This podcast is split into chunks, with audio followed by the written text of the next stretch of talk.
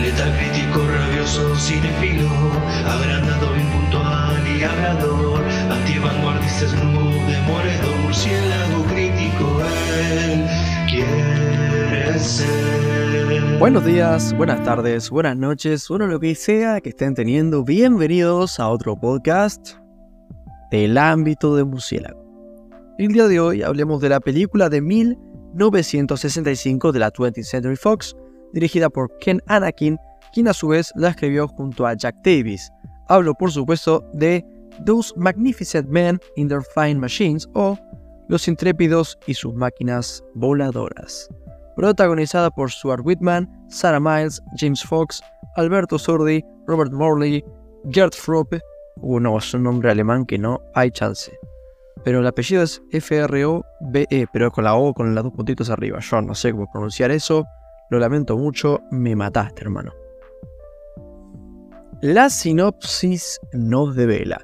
En 1910 tiene lugar una gran carrera entre Londres y París que es patrocinada por el rico editor de un periódico británico. Los participantes proceden de todas partes y protagonizan toda clase de peripecias, rivalidades y aventuras amorosas, lo que la sinopsis un poco omite y que me parece que es importante decirlo, que esta carrera es con aviones. En 1910, imagínate lo que son los aviones. Mis expectativas con esta película.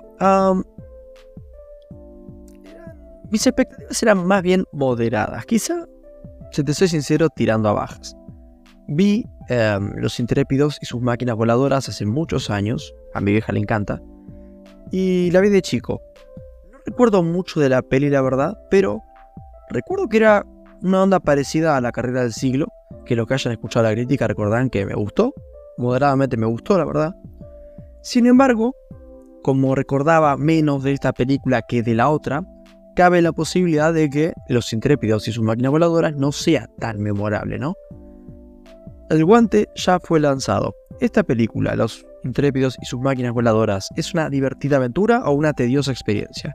¿Hay algo que quede para el recuerdo? ¿O mañana no te vas a acordar ni cómo termina? ¿Es una peli recomendable? Solamente resta averiguarlo.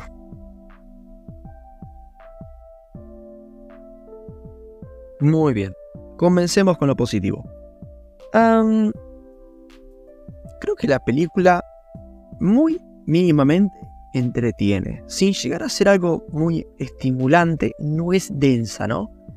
Y tiene su encanto, la verdad. Todo el tema de los aviones y eso está lindo. Y es gracioso que muchos de estos modelos de aviones tan rudimentarios realmente existieron. Fueron, fueron como eh, prototipos de avión, cada uno por ahí con, una idea del inventor de cómo serán los aviones en el futuro. Y, y bueno, cada uno es, bastante curioso e, e, interesante, lo cual le da cierto valor. Debo decir que los actores son bastante carismáticos. Tengo entendido que eran actores bastante famosos, cada, cada cual del país de su personaje, digamos. Y se nota, ¿no? Que no eligieron a un actor conocido para hacerle el yankee, pero un montón de randoms para las otras nacionalidades. Ah, ese aspecto está bastante bien cuidado, ¿no? pasemos a lo negativo. Eh, no me gustaron los personajes. No es que estén mal, a nivel, uff, me caen mal, son unos forros, o algo por el estilo. El tema es que son estereotipos. El japonés honorable, el italiano con la esposa Madonna, Mandona, medio feo de decir, pero es la verdad. Y los con, 500 pendejos, ¿no? El francés mujeriego, el inglés mojigato, claro que el yankee humilde, buen tipo, ¿no? ¿Viste? Porque la peli de los yankees.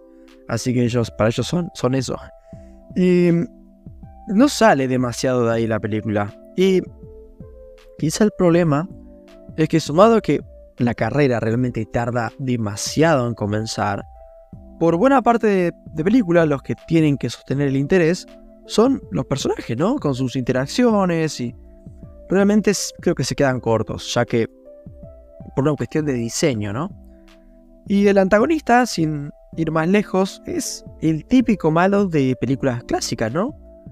Y haciendo un poco la comparación con el villano de La carrera del siglo, eh, con el profesor Fate, El de acá es una versión suya totalmente descafeinada. En sí, creo que son películas parecidas, y curiosamente habiéndose estrenado con tan solo una quincena de días de diferencia, es mínimo. Y es muy curioso. Aunque, a ver, no me pareció que La carrera del siglo fuera una película perfecta, todo lo negativo que tenía esa película se magnifica en Los Intrépidos y sus máquinas voladoras, la verdad.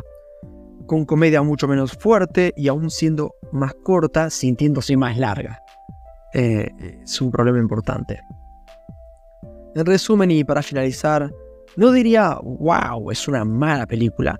Mm, tiene algún destellito de encanto, pero los personajes son planos, no es tan graciosa y la historia tampoco es para tirar cohetes. En lo personal, Los Intrépidos y sus máquinas voladoras no fue una máquina de la tortura que me hizo sufrir, ni tampoco una máquina que me haya hecho tocar el cielo con las manos, sino una experiencia que tan solo me dejó indiferente.